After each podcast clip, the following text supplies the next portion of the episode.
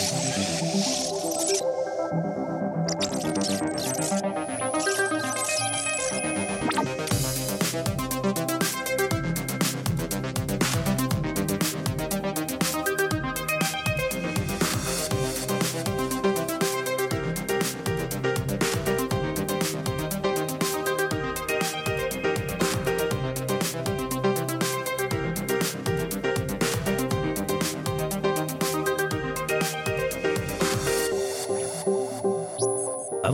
De la Covid-19, on avait l'habitude d'aller dans les événements en présentiel.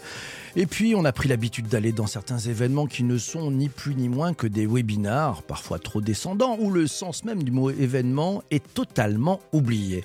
Au fil du temps, les participants à des conférences attendent toujours plus des formats en présentiel, à distance ou encore en mode hybride. Ils attendent toujours plus d'inattendus, ils attendent d'être surpris, ils attendent de repartir avec de la valeur, toujours plus de valeur Bref, ils veulent vivre une vraie expérience conçue pour eux-mêmes. Et du côté des organisateurs, hmm, monter un événement réussi est de plus en plus complexe. Il faut rendre l'expérience des participants unique et féerique, souvent avec l'aide des nouvelles technologies. L'exigence des participants est toujours plus élevée et il y a toujours plus de paramètres à prendre en compte. Et plus on ajoute de technologie et plus les risques de plantage augmentent. Le prochain challenge des organisateurs d'événements, proposer aux participants de se retrouver dans le métaverse, dans ces univers virtuels qui permettent de nouvelles interactions et offrent aux participants de toutes nouvelles expériences. Mais comment s'y prendre pour que tout se déroule sans accroc quand on lance un événement dans le métaverse? Comment réussir l'expérience des utilisateurs dans le métaverse? Quelles sont les bonnes pratiques pour réussir ce type d'événement? Ça tombe bien parce que pour en savoir plus et bien comprendre, j'ai invité dans ce nouvel épisode du podcast Le Web3 Café Aurélie Bensoussan. Elle est cofondatrice de Metaverse Studio. C'est une agence qui accompagne les marques sur la mise en place de stratégies dans la transition Web3, NFT et métaverse. Bonjour Aurélie. Bonjour PPC, merci beaucoup de me recevoir ce matin. C'est une grande joie de te recevoir. Euh, on va attaquer avec une première question, avec une réponse très très courte. Globalement, euh, qu'est-ce que ça change de monter des événements dans le métaverse? Les événements dans le métaverse, c'est la continuité de ce qu'on a connu avec le boom de la visioconférence pendant notamment le Covid. Ça permet euh, bah, de donner une dimension immersive. Ça permet d'être quelqu'un peut-être qu'on n'est pas dans la vraie vie.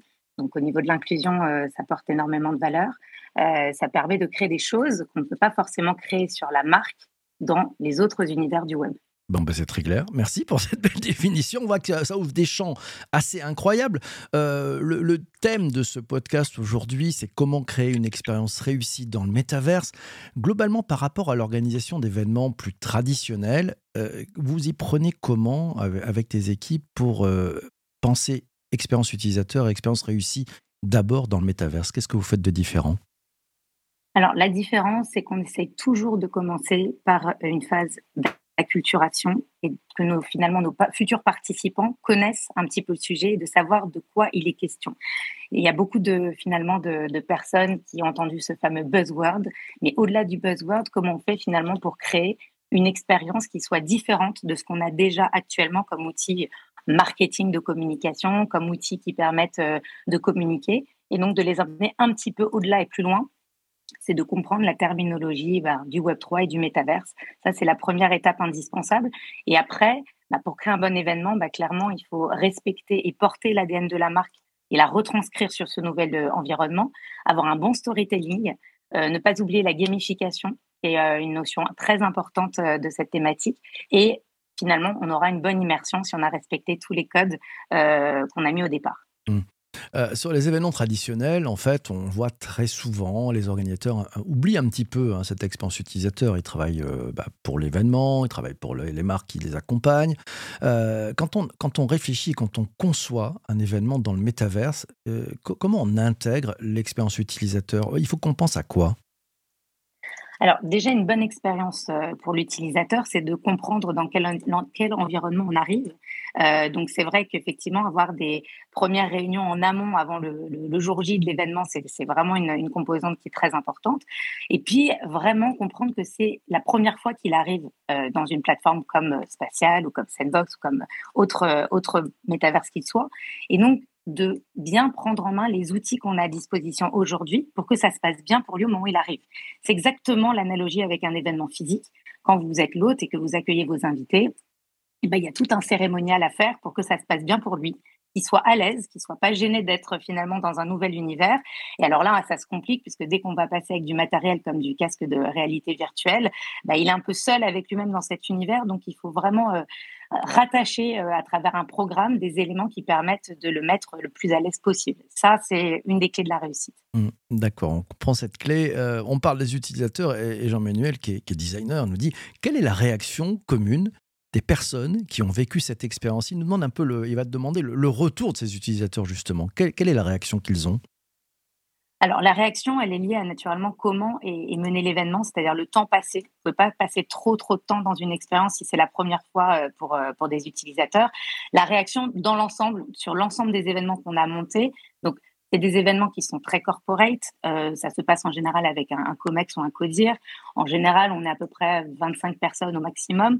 En général, c'est positif. C'est la première fois qu'ils ont testé ce genre d'environnement.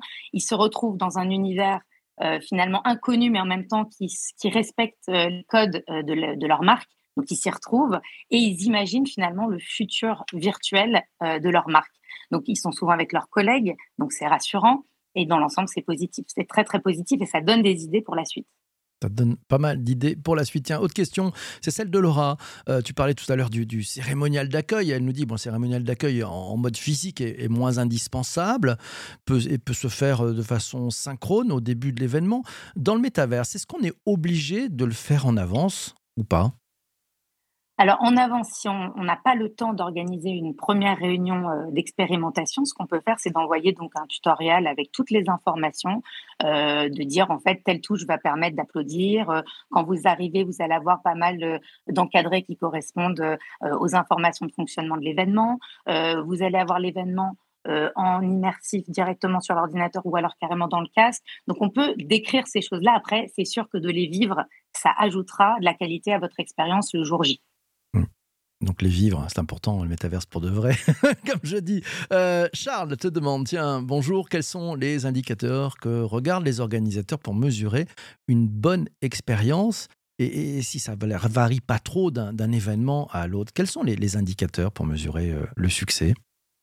Alors aujourd'hui, c'est vrai que 2022, c'était vraiment l'année euh, de la réflexion, de la découverte de tous ces environnements. Et là, on est vraiment à la recherche absolue de, métriques. Et pour mesurer cet impact-là, en général, quand euh, l'expérience s'est terminée, on fait un retour euh, des participants en leur demandant donc leurs impressions, leurs sensations. Est-ce qu'il y a des améliorations à faire?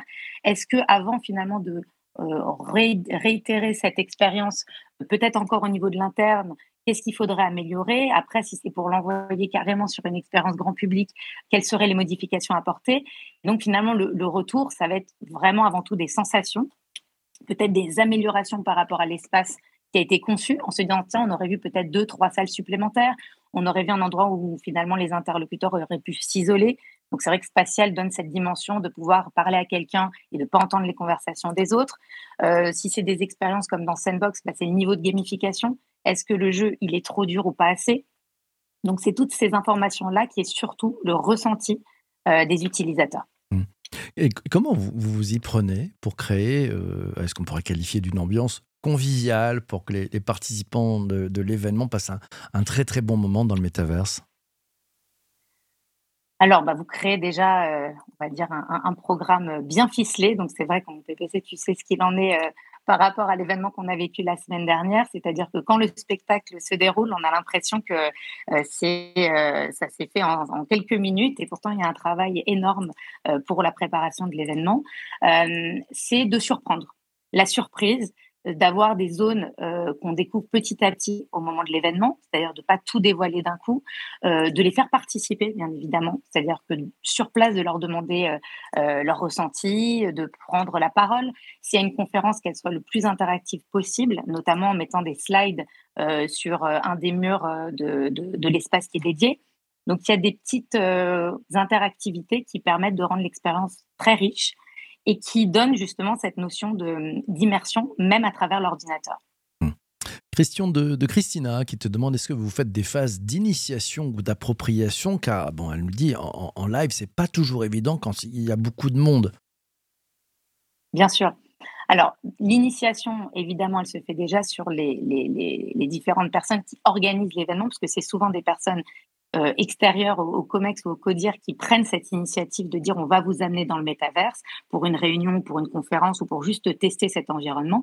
Là, effectivement, de toute façon, les personnes liées à l'organisation sont toutes euh, initié à, cet espace. Euh, et après, c'est vrai que si on a du temps et si on a la possibilité euh, de l'intégrer dans l'emploi du temps, on fait cette réunion pré-événement pour une bonne prise en main et que du coup, on perde moins de temps le jour J de tester toutes les commandes, différentes interactions qui sont disponibles sur le, sur le métaverse. Mmh. L'onboarding, le pré-onboarding, voilà, important hein, d'intégrer pour que tout le monde soit hyper à l'aise avec ces sujets. Tiens, Alice te, pose une question. quel, type d'événement a déjà eu, Avez-vous déjà eu l'occasion d'organiser dans, le métaverse? Pas forcément euh, raconter les marques, mais les, grands types et les grandes familles d'événements que tu as pu organiser alors, on a deux grands axes, nous, de, développement. On développe sur plusieurs métaverses, mais on organise. Alors, tous, tout les types de réunions pour découvrir les univers métaverses sont souvent utilisés dans la, plateforme euh, spatiale, sont souvent organisés euh, comme une réunion. Le, rêve du COMEX, c'est de dire, voilà, on a été dans le métaverse, on a testé la VR, euh, on a été dans un environnement type réunion du lundi matin, tous ensemble, et voir un petit peu comment, comment ça se passe, qu'est-ce que c'est que ce buzzword, qu'est-ce qu'il y a derrière, qu'est-ce qu'on peut y faire, et est-ce qu'on peut surtout pérenniser ce type d'expérience en interne. Après, nous, on développe énormément sur la plateforme The Sandbox, The Sandbox, qui est une plateforme métaverse qui est quasiment la plus complète sur toutes les composantes euh, que, qui sont requises pour créer un métaverse, c'est-à-dire la blockchain, c'est-à-dire l'immersion, la gamification, la persistance. Et alors, Sandbox, ce qui se passe, c'est que la plateforme n'est pas encore live, elle sera live fin, euh, fin 2023, mais on a des petites phases d'ouverture comme ça tous les, euh, tous les mois où ils mettent en lumière plusieurs expériences qui ont été complètement débuguées, qui considèrent complètement finalisées pour être présentées euh, au, niveau du, au niveau du grand public. Euh, là, à ce niveau-là, bon, il n'y a, pas de, a pas de secret. On a accompagné euh, l'équipe innovation d'AXA avec Excelsior pour l'expérience AXADIA qui est sortie dans The Sandbox. Et là, sur le projet AXA, ce qui s'est passé, c'est que eux, ils avaient vraiment euh, cette, euh, cette requête et cette demande de, d'emmener finalement euh, leurs utilisateurs dans un jeu qui était donc la pyramide de la sérénité AXA. Vous vous retrouviez à l'extérieur dans un Far West rempli de serpents et de, de coyotes et de cow-boys un peu agressifs. Et quand vous y rentrez, eh ben, vous étiez chez AXA qui vous rassurait, qui vous protégeait vous aviez la possibilité finalement d'acquérir votre bouclier euh, qui vous défendait, qui vous protégeait dans l'expérience et que vous pouvez après transporter dans toutes les expériences sur The Sandbox. Donc cette idée, alors la quête était un peu compliquée c'est un jeu qui a été très très bien noté. On attend euh, toutes les métriques euh, prochainement, mais c'est un jeu qui a été noté de 4, euh, quasiment 5 sur sur 5 en expérience sandbox, donc c'est une très bonne note. C'est surtout aussi la métrique intéressante qu'on a, c'est qu'il y a quasiment 20 minutes de jeu qui ont été passées dans l'expérience. Donc quand vous comparez par rapport à un TikTok où c'est quelques secondes, où finalement la consultation d'un site internet ça va jusqu'à quelques minutes, on se retrouve finalement à découvrir l'univers de la marque d'une autre façon et surtout de façon beaucoup plus longue pour l'utilisateur. Donc ça, c'est extrêmement euh, important de se dire que c'est vraiment une expérience engageante, plus engageante et qui permet de raconter la marque autrement. Mmh.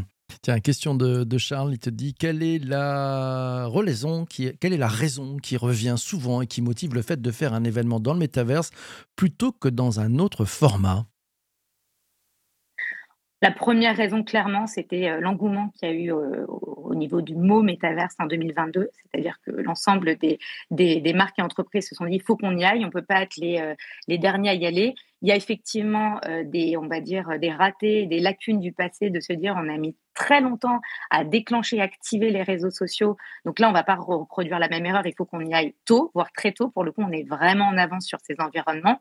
Et après, la motivation, à part la curiosité, c'est de se dire à un moment, euh, c'est plus une question si la, nouvelle ère du web va se passer comme ça, elle se passera comme ça. Et maintenant, il va falloir rapidement qu'on voit de quoi il s'agit, parce que finalement, nous, quand on propose des expériences et qu'on accompagne euh, les marques sur du, sur finalement, c'est du B2B, derrière, il y aura du B2B2C, puisque l'idée, c'est de le développer, que devienne euh, maximum accessible au grand public et à leurs clients, euh, finalement, qui sont euh, monsieur et madame lambda. Donc, plus vite ça sera fait en interne, plus vite ça sera possible après d'être, de se démocratiser. Donc, c'est vrai qu'aujourd'hui, il y a une, une bienveillance de tous les acteurs du Web3 qui se donnent tous les moyens pour rendre accessible leur plateforme, pour les lier entre elles et pour que rapidement, finalement, euh, les process soient simplifiés. Donc les marques ont finalement euh, ben, un rôle très très important à jouer puisque rapidement il faut qu'elles soient capables euh, de, ben, de, démocratiser ces environnements-là pour le grand public. Hum. Tiens, une question de, de Anne qui est sur Twitch. Est-ce que tu as mis en place des expériences de formation?